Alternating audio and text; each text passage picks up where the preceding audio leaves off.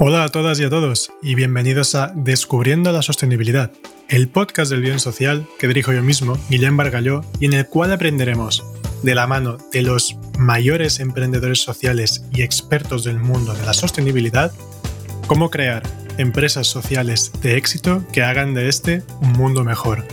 Bienvenidos.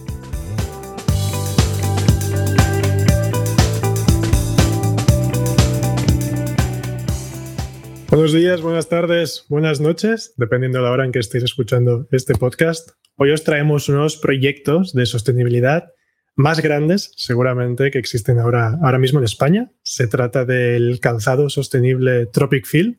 Y para hablarnos del super éxito de este proyecto, eh, tenemos hoy con nosotros a Alberto Espinós, su fundador y CEO, y a Guillermo Barguño, que es su creador de contenido, director creativo, bueno, el hombre un poco que está detrás de todo este éxito también a nivel de comunicación y de marketing. Así que chicos, bienvenidos al podcast, buenos días. ¿Qué tal? Muchas gracias por invitarnos. Bueno, es un placer. Bueno, yo creo que para empezar siempre es importante explicar un poco qué es el proyecto y para ello siempre dejo que seáis vosotros los protagonistas. No sé si Alberto nos puedes compartir con tus palabras qué es Tropic Field. Genial.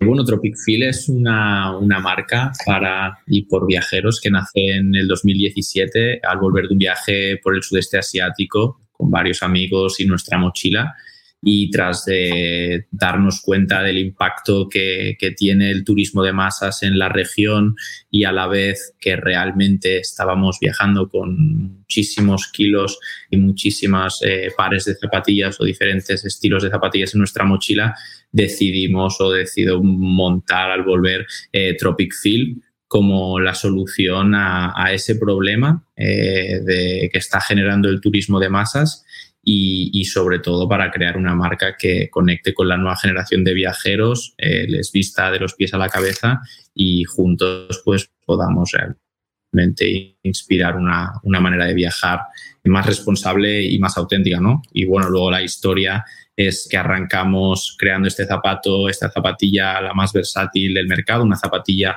que tiene cuatro funcionalidades en una. Lo hacemos o la presentamos a través de crowdfunding, intentando activar el poder de la colaboración y de la comunidad para financiar el desarrollo de, ese producto.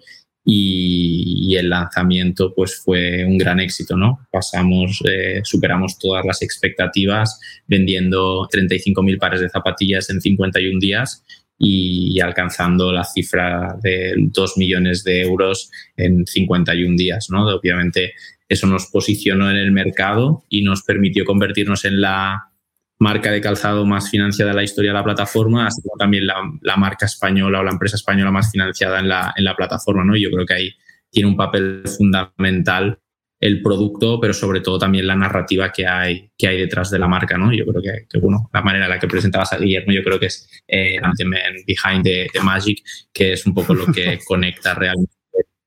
Yo creo los dos extremos de, Tropic Feel, ¿no? Si tuviera que definir qué es Tropic Feel, para, para mí es producto y, narrativa y contenido, y eso sería un poco lo que estamos construyendo. Súper bien, súper buena introducción de lo que es Tropic Field.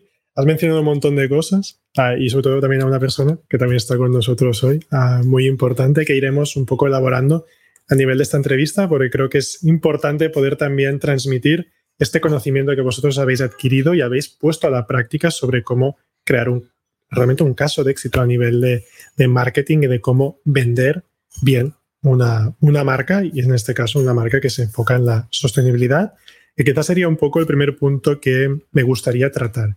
¿Qué hace de vuestras zapatillas que sean sostenibles? ¿En qué elementos os habéis, os habéis centrado? Bueno, principalmente nosotros entendemos eh, la sostenibilidad como, como un acto de responsabilidad, no tanto como una campaña o una posible campaña de marketing o de posicionamiento de la marca, entonces, la sostenibilidad para nosotros arranca en la filosofía de diseño del producto, ¿no? Intentando crear productos que sean timeless, es decir, que no estén vinculados a una moda pasajera, que puedan perdurar en el tiempo, utilizando materiales de alta calidad para que realmente duren en el tiempo y no tengas que estar cambiando de zapatillas o de mochila o de camisetas cada dos días, como puede suceder con, el fast fashion, con la ropa de los complementos. Y luego, por supuesto, los materiales que, seleccionamos y los proveedores con los que trabajamos. ¿no? Intentamos tener la mayor eh, trazabilidad posible de los, en, los, en los productos que desarrollamos. Trazabilidad significa que realmente solamente trabajamos con aquellos proveedores y aquellos fabricantes que nos permiten llegar hasta el principio o hasta, los, eh, hasta el inicio de la cadena de, de, valor. ¿no? Nosotros a día de hoy somos capaces de informar o comunicar al cliente de dónde viene el hilo y de dónde son recogidas las botellas de plástico con las que realiza, se realizan el hilo que compra eh, nuestro proveedor de materiales que le vende a nuestro fabricante para realizar las zapatillas que nosotros vendemos a nuestros clientes. ¿no? Entonces, un poco es intentar ofrecer toda esta trazabilidad para, para controlar de dónde vienen el origen de los materiales que, utilizamos y a poder ser que estos materiales, pues obviamente, sean o naturales o reciclados. Sí que esto realmente es uno de los, mayores problemas que existe en el mundo de, calzado, complementos, la moda, que en muchos casos ha sido muy difícil esta trazabilidad y sobre todo también acceder a productos que sean o materiales que sean de calidad y a la vez que cumplan, pues sobre todo, la parte más importante, ¿no? la función y la, utilidad para lo que ello ha sido creado. Porque si tienes unas zapatillas que, se, que por muchos grandes materiales que existan se destrozan al cabo de medio año, y más siendo vuestro una zapatilla para aventureros o para gente que viaja, sería un drama, ¿no? Entonces, creo que ahí, contra este, este híbrido es la, es la clave. ¿Cuál fue el mayor reto que tuvisteis a la hora de crear el, el producto en sí, ¿eh? a la hora de mezclarlo pues con la sostenibilidad? Claro, o sea, al final nadie en la empresa tenía experiencia en la industria del calzado eh, ni en la industria del retail o del textil.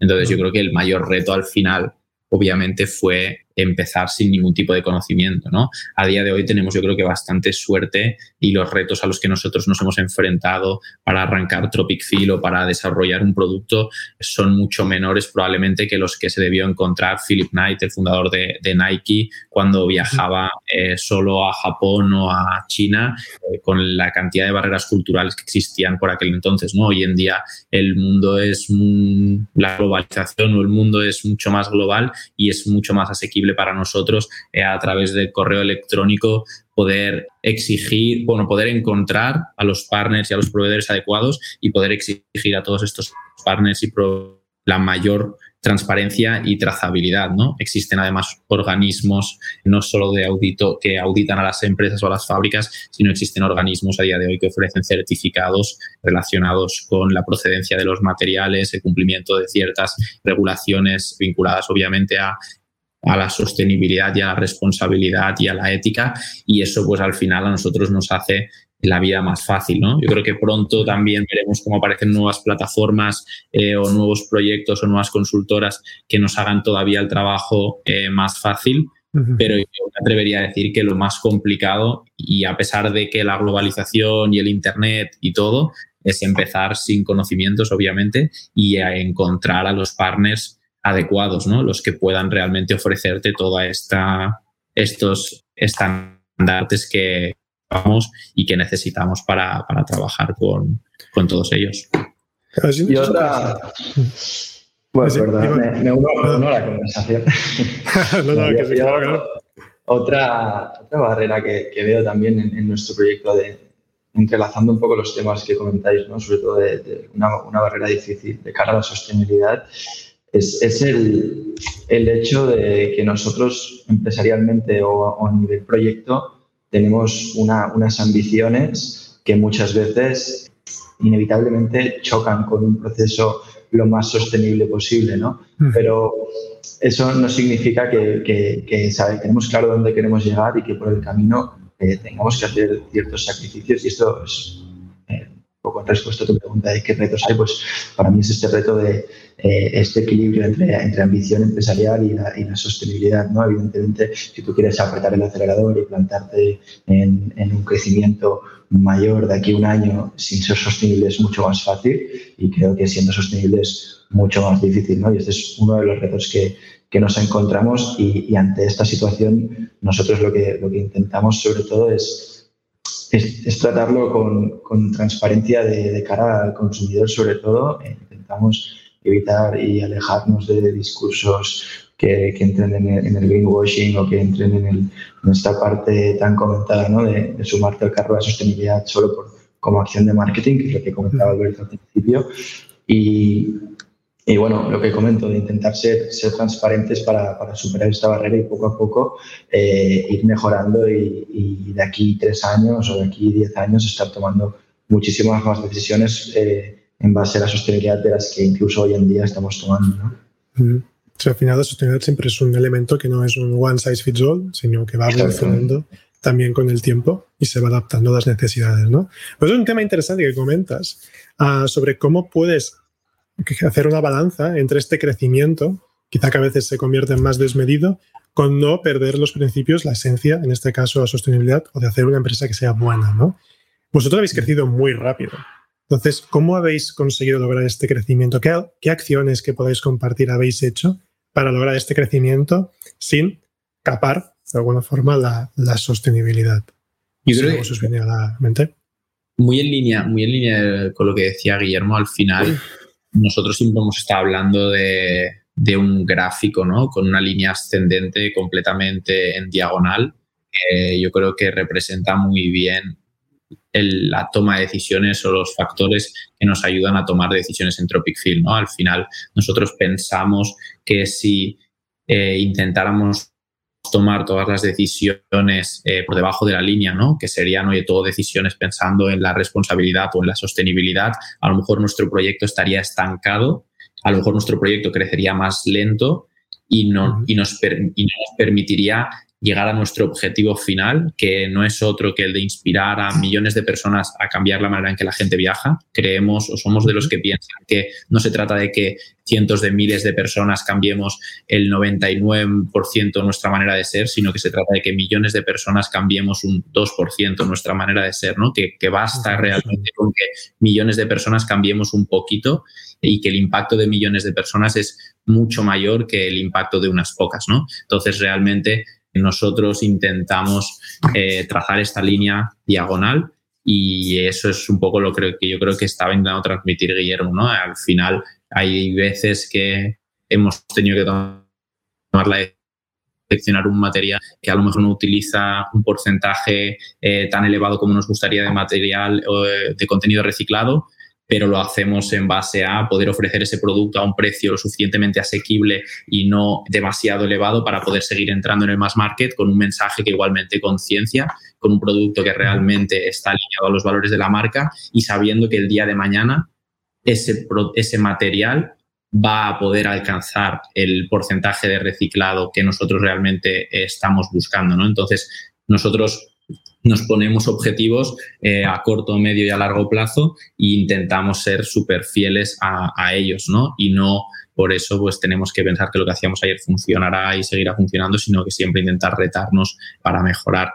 Respecto a tu pregunta, yo creo que al final vuelvo al origen, ¿no? Y le paso la palabra a Guillermo. Al final yo creo que nosotros hemos tenido pues la fortuna de poder eh, desarrollar un producto pensando en eh, las necesidades que tiene el viajero, pudiendo interactuar muchísimo con los viajeros y, uh -huh. y llevar a cabo un proceso colaborativo para desarrollar no solamente nuestras zapatillas, sino también la mochila que lanzamos ahora a final del año 2020, que ha sido también un gran éxito. Y después la otra vertiente es el contenido, ¿no? Yo creo la narrativa y, y ahí eso yo creo realmente los dos elementos que nos hacen, nos hacen realmente diferentes y únicos y que considero que son las claves del éxito que hemos podido cosechar hasta el día de hoy. Pues, pues me parece bien introducir entonces lo que sería este, este factor de éxito, que ahí también, como decíamos al principio, Guillermo es uno de los uh, exponentes de este, de, este éxito. Hablemos entonces eh, de las claves. O sea, ¿qué, ¿qué ha hecho y cómo habéis conseguido eh, tener esta narrativa, tener estos contenidos que enganchen, tener esta marca con la que la gente se sienta realmente identificada. ¿Cómo lo habéis hecho? Vosotros al final empezáis un proyecto, empezáis en 2017 o 2016, más o menos. Siete. Y al final creas algo de cero. ¿Cómo habéis conseguido crear esta marca tan conocida de tanto éxito? Si se puede hacer un poco. Sí, yo, yo creo que trabajando, explicándolo un poco a, nivel histórico ayudará bastante a entenderlo, porque al final tampoco ha sido una visión del punto en el que estamos ahora, no era algo que, eh, proyectáramos desde, desde, el principio del todo, ¿no? Ha sido algo como muy, muy evolutivo y que, que, se ha ido construyendo paso a paso y nos ha permitido llegar donde estamos. Eh, se inicia todo en un, en un proyecto basado en, en, Kickstarter, como comentábamos antes, y en Kickstarter, eh, no sé si estáis familiarizados con la, con la plataforma, pero básicamente es, en resumen, la teletienda del siglo XXI eh, y, y, eso empieza por, por un vídeo al principio de todo de la, de la campaña. Es una página web donde tú tienes un espacio para, para un vídeo arriba del todo y a partir de ahí un scroll en vertical que te permite transmitir eh, pues los mensajes que quieras. ¿no? Pero claro, Kickstarter es una, es una plataforma de, de crowdfunding de, de, productos principalmente. Entonces, ahí el mensaje y el espacio que tienes para transmitir cosas de marca es súper pequeño. Nosotros hacemos al principio con contenido que debe ser súper, súper, súper focalizado en producto y súper entregado al producto.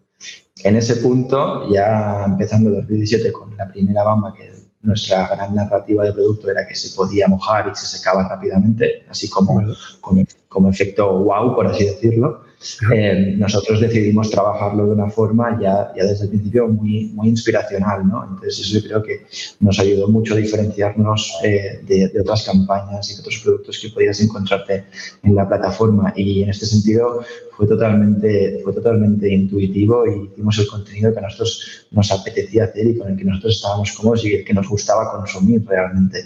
Y así es como, como sucedió realmente de una forma muy orgánica, teniendo claro que teníamos que que transmitir los mensajes claves de producto, porque al fin y al cabo teníamos que vender esa bamba, pero empezó pues Alberto pidiéndome un vídeo para esta, para esta campaña y nosotros decidiéndolo hacer muy inspiracional y dijimos, pues si ha de ser un vídeo de viaje, eh, de una bamba que es para irte de viaje, pues vayámonos de viaje y documentemos eso, ¿no? Y trans intentamos transmitir lo, lo, que sientes cuando te vas de viaje con esta, con esta bamba y, y a raíz de eso, eso marcó como un poco el, el, el punto de partida, ¿no? Y, y a raíz de eso, el siguiente proyecto que hubo de construcción de, de, contenido de la marca fue de nuevo una segunda campaña de Kickstarter. Estamos hablando de que primero hicimos una campaña de Kickstarter, luego una segunda zapatilla que básicamente evolucionaba el primer modelo y la mejoraba en todos los sentidos.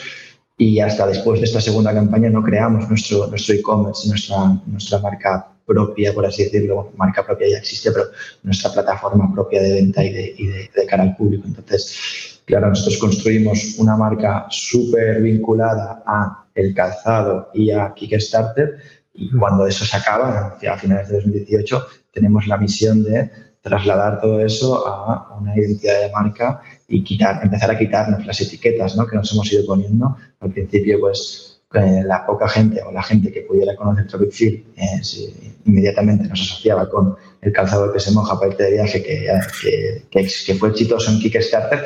Y nuestra misión como marca no es esa, nuestra misión como marca es ser la marca que va a ayudar a cambiar la forma en la que la gente viaja. ¿no? A raíz de eso estamos construyendo un montón de, un montón de, de proyectos y de, y de contenido que, que esperamos que, que, llegue a la gente y a las audiencias que nos interesa para, para, para calar con, con, ese mensaje y de la mano de eso deben de venir cosas súper importantes como el desarrollo de nuevos productos. ¿no? Si tú quieres quitarte la etiqueta de la marca de calzado de Kickstarter, pues más te vale hacer también una mochila increíble, eh, que es lo que, lo que, hemos validado durante el 2020 y con la suerte de que ha sido súper bien acogida y también ha sido una campaña súper exitosa y, y, seguir con, con, con, más productos y la diversificación es clave para, para ayudar a transmitir este mensaje pero luego siempre de la mano de, de, de una identidad, sobre todo visual, eh, súper coherente, donde yo diría que, que, la inspiración de viaje es un, es un tema clave y sobre todo también el entender el, los formatos ¿no? y el contenido, el contenido digital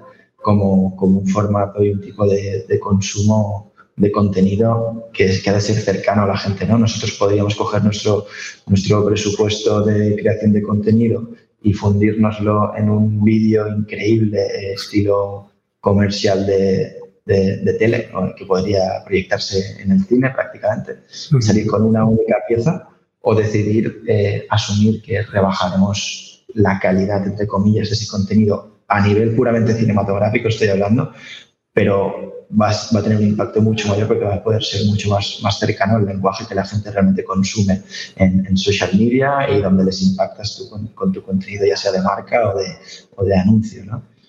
Entonces, no sé, ha sido un poco... sí, sí, yo creo que hay algunos temas interesantes a, tocar. Yo creo, hago un poco como de, recopilación, ¿vale? Vuelvo un poco al, al, origen en esta primera campaña de, de Kickstarter.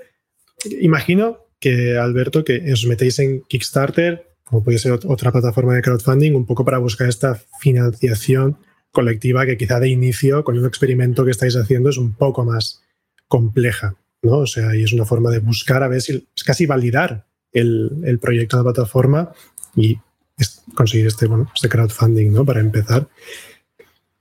Pero la cosa es, o sea, tú hablabas, Guillermo, también de, del tema de hacer estos vídeos inspiracionales, pero bueno, salen millones de vídeos inspiracionales cada día en Kickstarter de gente que también lo está haciendo. ¿Cómo, ¿Cómo conseguisteis viralizar el vuestro para que llegara a muchísima gente? ¿O lo hizo la plataforma? No sé si ahí, o quizás secreto de Estado y no se puede compartir las, las técnicas.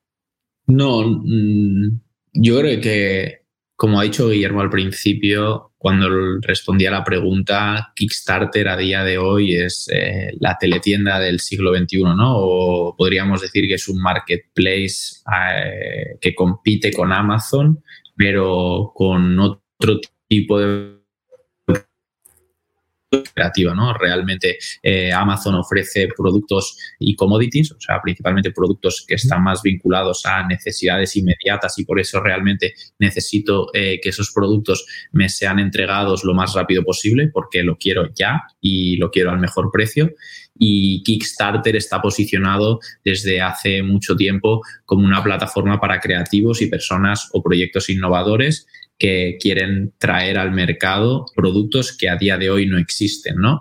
Entonces, esa modalidad de traer productos nuevos al mercado y innovadores al mercado, nosotros creemos que es súper positiva para el consumidor porque es capaz de conseguir un producto que no existe a un precio realmente interesante. Nosotros solemos ofrecer entre un 30 y un 40% de descuento a cambio, obviamente, de que nos adelantes el dinero nosotros nos adelanten el dinero eh, es positivo a nivel cash flow y a nivel, eh, bueno, a nivel eh, flujo caja y operativo, porque nos permite realmente no solamente validar un producto, sino financiar el desarrollo del mismo y no solamente validar y financiar, sino que nos permite realmente ser muy agresivos, ¿no? Al final, cuando digo agresivos, significa que nosotros invertimos muchísimo dinero en marketing digital para generar tráfico a la plataforma. ¿no? Yo creo que a día de hoy, como decía, Kickstarter es un marketplace con un montón de proyectos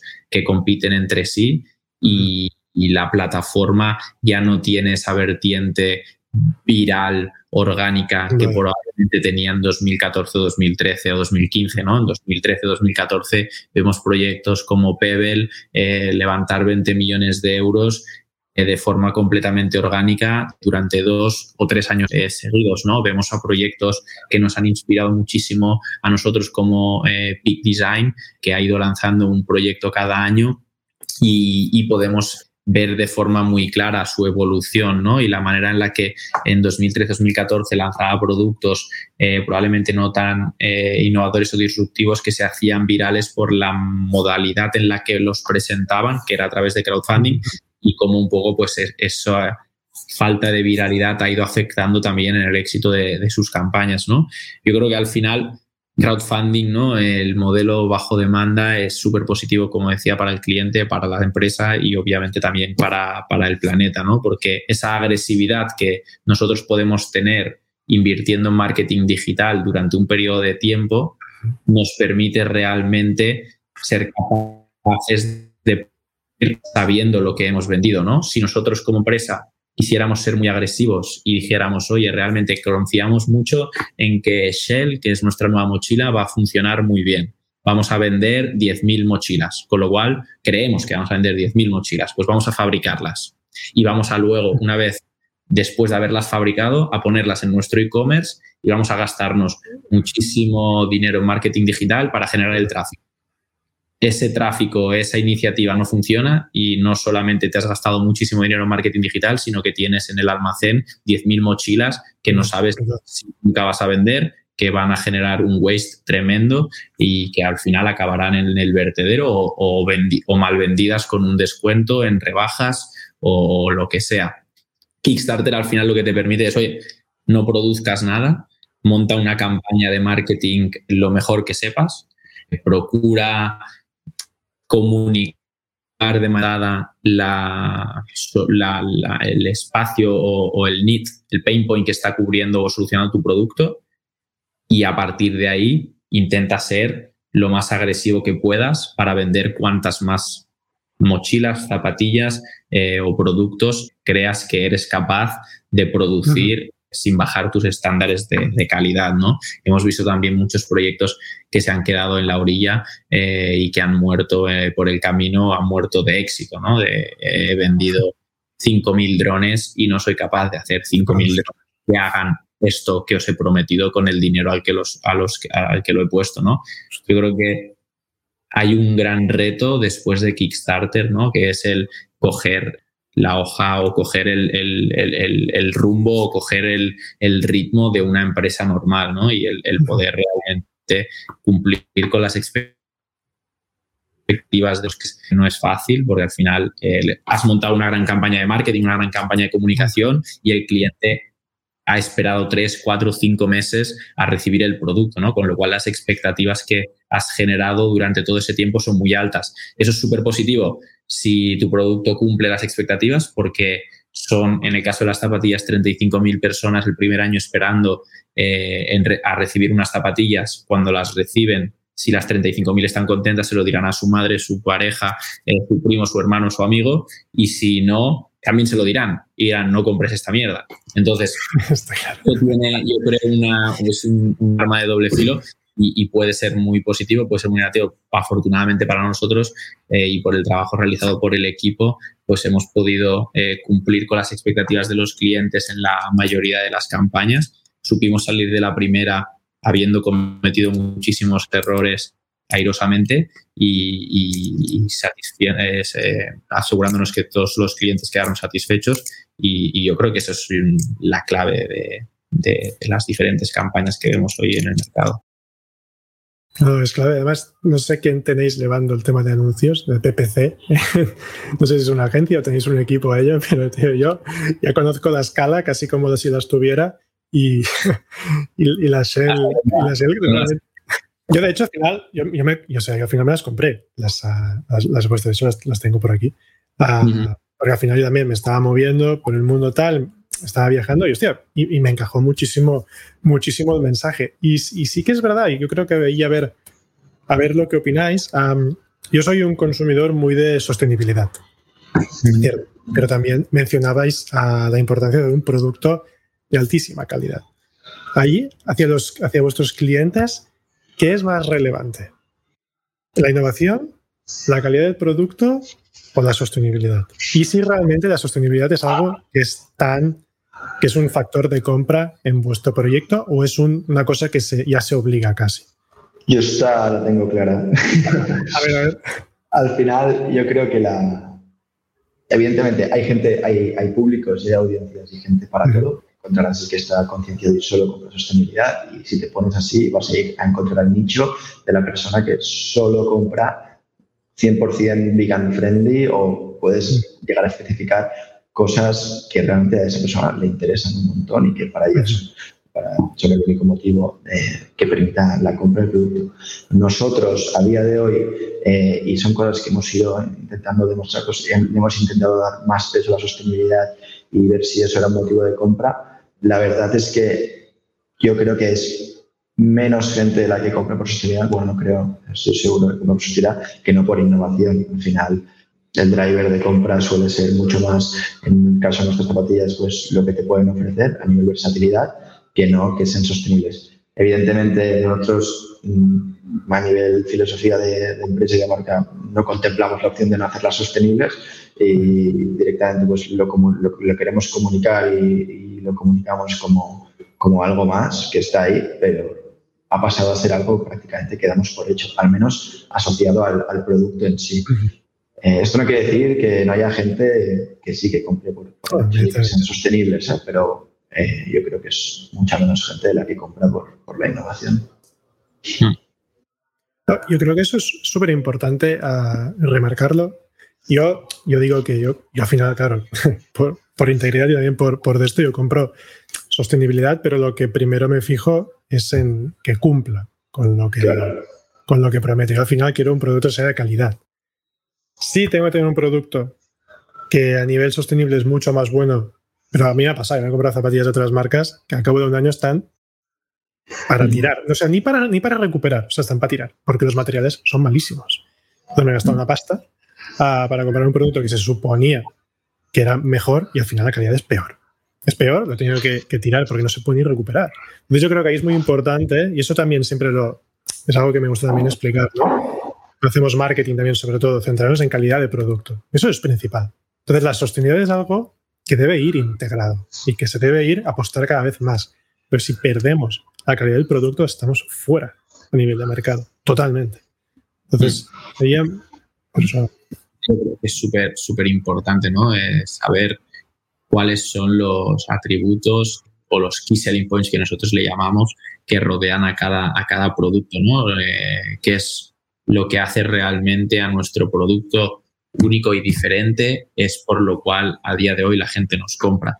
La sostenibilidad y la responsabilidad o la ética a la hora de fabricar, desafortunadamente a día de hoy no es lo común, pero afortunadamente eh, será lo común y realmente vamos hacia un mundo eh, donde eso va a ser lo normal y realmente los que están utilizando, eh, y no quiero señalar ni atacar a nadie, ¿no? pero los que están utilizando eso a día de hoy están haciendo mucho bien, pero también es verdad que llegados a un punto, a lo mejor esa marca va a dejar de tener el valor ¿no? como, como tal. Yo creo que al final la pedagogía eh, hacia un mundo sostenible como, como desde, la, desde la industria de la moda debería ser algo que todos tenemos que trabajar con un mensaje potente, con un mensaje obligatorio incluido en, nuestras comunicaciones, pero probablemente no como el eje principal de, comunicación, ¿no? Porque considero al final que, vamos a ir hacia, hacia,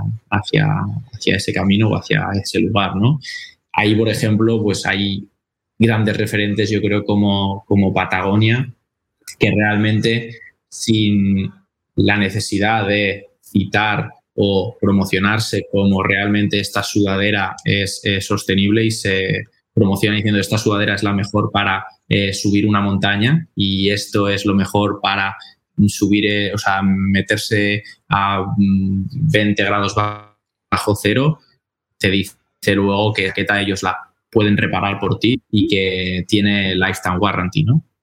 No les hace falta, yo creo, explicar o promocionar más que este producto es el mejor para lo que tú estás buscando y además nosotros nos hacemos cargo si le pasa cualquier cosa, ¿no? Por eso nosotros pues intentamos también ir en esa, ir en esa dirección, ¿no? Yo creo que Patagonia eh, obviamente es el, gran referente y, eso es lo que a nosotros nos ha llevado, por ejemplo, pues lanzar nuestra mochila con, garantía de por vida para todos aquellos que nos compraran en, Kickstarter, ¿no? Entonces, realmente intentar ofrecer esas acciones que hacen o que conectan realmente con el consumidor para, levantar un poco pues esa, ese espíritu más eh, de responsabilidad o esa conciencia.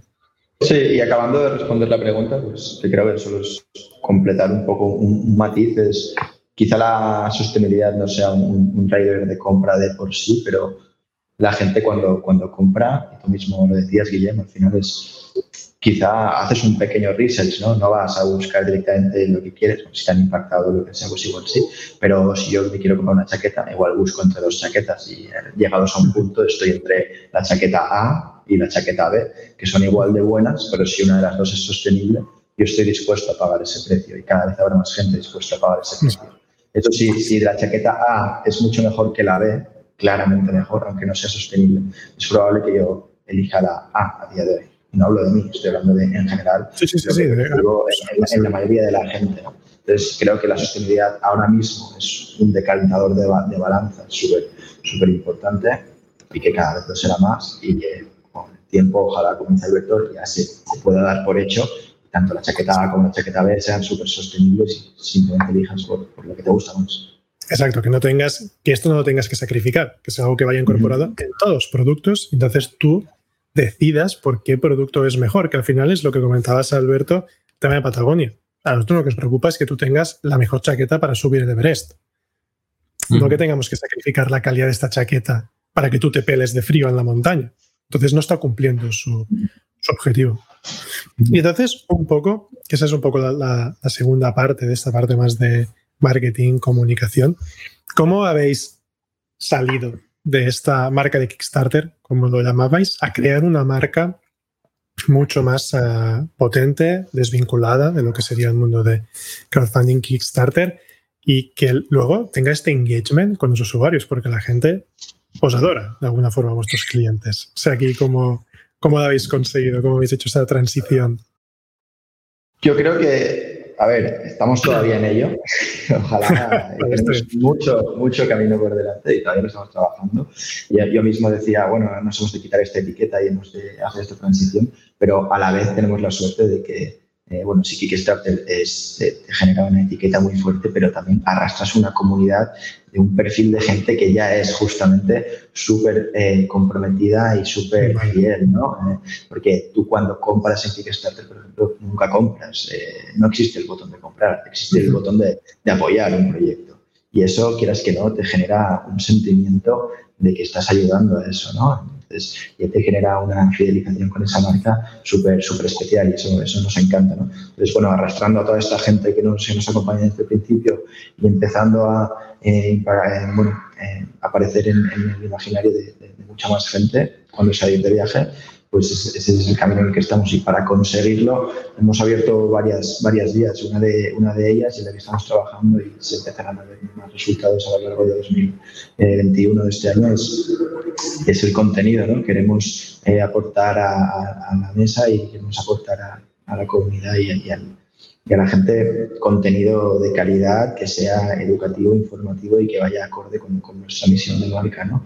Y cuando hablo de, de, este, de contenido me refiero pues, a documentales que estén relacionados con, con nuestra misión, que es cambiar la forma en la que la gente viaja y que estén relacionados con la sostenibilidad, con, con, con valores que nosotros consideramos importantes y que a nivel de, de RSC, por ejemplo, lo, lo, planteamos, lo podemos llegar a plantear incluso así, ¿no? dar visibilidad a problemas que para conseguir un, un, cambio, como decía Alberto en el principio, en millones de personas, en vez de estar haciendo, por ejemplo, pues una, una donación que suponga un, un, pequeño arreglo de, de un problema completo. ¿no? Esto por un lado. Eh, por otro lado, también, pues, aparte de la, de la generación de este contenido, eh, también es tratar, tratar a la comunidad y acertar con, con el mensaje. ¿no? Con esto hemos tenido una mezcla de, de, de suerte y, situación en la que el COVID, eh, por suerte por desgracia, ha acelerado muchísimo el, el, el, proceso en el que nosotros ya nos estábamos metiendo. ¿no? Hemos tenido la suerte de que, de que lo, hemos, lo hemos sobrevivido a nivel financiero y empresarial y, y habiendo aguantado eh, el arreón, esperamos que, que nuestro mensaje justamente tenemos la suerte de que encaja muchísimo. ¿no? Nosotros ya queríamos cambiar la forma en la que la gente viaja y veníamos con este mensaje pero es que, claro, el COVID ha evidenciado que esto es una Total, ¿eh? necesidad ¿eh? absoluta. Entonces, para nosotros antes convencer a la gente de esto quizá iba a ser más difícil, pero es que ahora es que es blanco y en botella y nosotros, pues esto será esta, esta situación en la que a través del contenido, en la comunidad y nuestros productos, todo cuajando, cuajando este mensaje, pues es como estamos consiguiendo, consiguiendo esto, ¿no? esta percepción de marca. No, verdad. Y entonces, hablabas ya un poco del COVID y un poco para, para cerrar, que se nos acaba también el, el tiempo. Uh, estamos en un momento de transición, que el turismo, la forma de viajar, como bien comentabas, Guillermo, uh, mm. va a cambiar. ¿Cómo esperáis o dónde esperáis ver vuestra marca en este 2021 y 2022? ¿Qué misión uh, queréis conseguir en este año, dos años?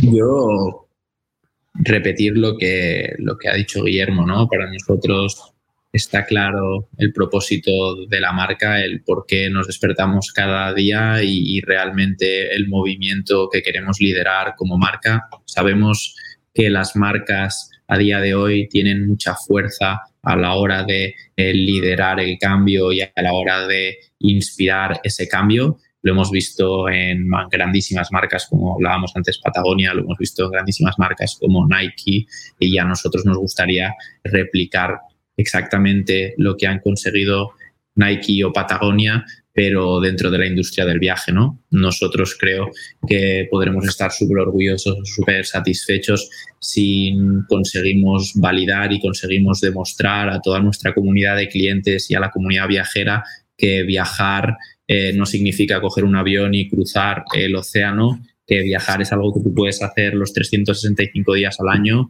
que se trata de intentar hacer aflorar todas esas emociones y experiencias que puedes encontrar conociendo lo desconocido y, sumergiéndote en, otras culturas. ¿no? Y cuando hablamos de culturas no hace falta irse realmente eh, al sudeste asiático, que también es algo que es súper interesante y que animamos a todo el mundo a descubrir el mundo de una manera responsable, pero que es algo que se puede encontrar siendo, por ejemplo, nosotros eh, de Cataluña, eh, se puede encontrar yendo a Vasco, yendo a Galicia, yendo a Madrid, o se puede encontrar en cualquier rincón cercano donde vayas a poder encontrar gente eh, local que vive a su manera y que realmente pues, está promoviendo una cultura y una manera de hacer completamente diferente, ¿no?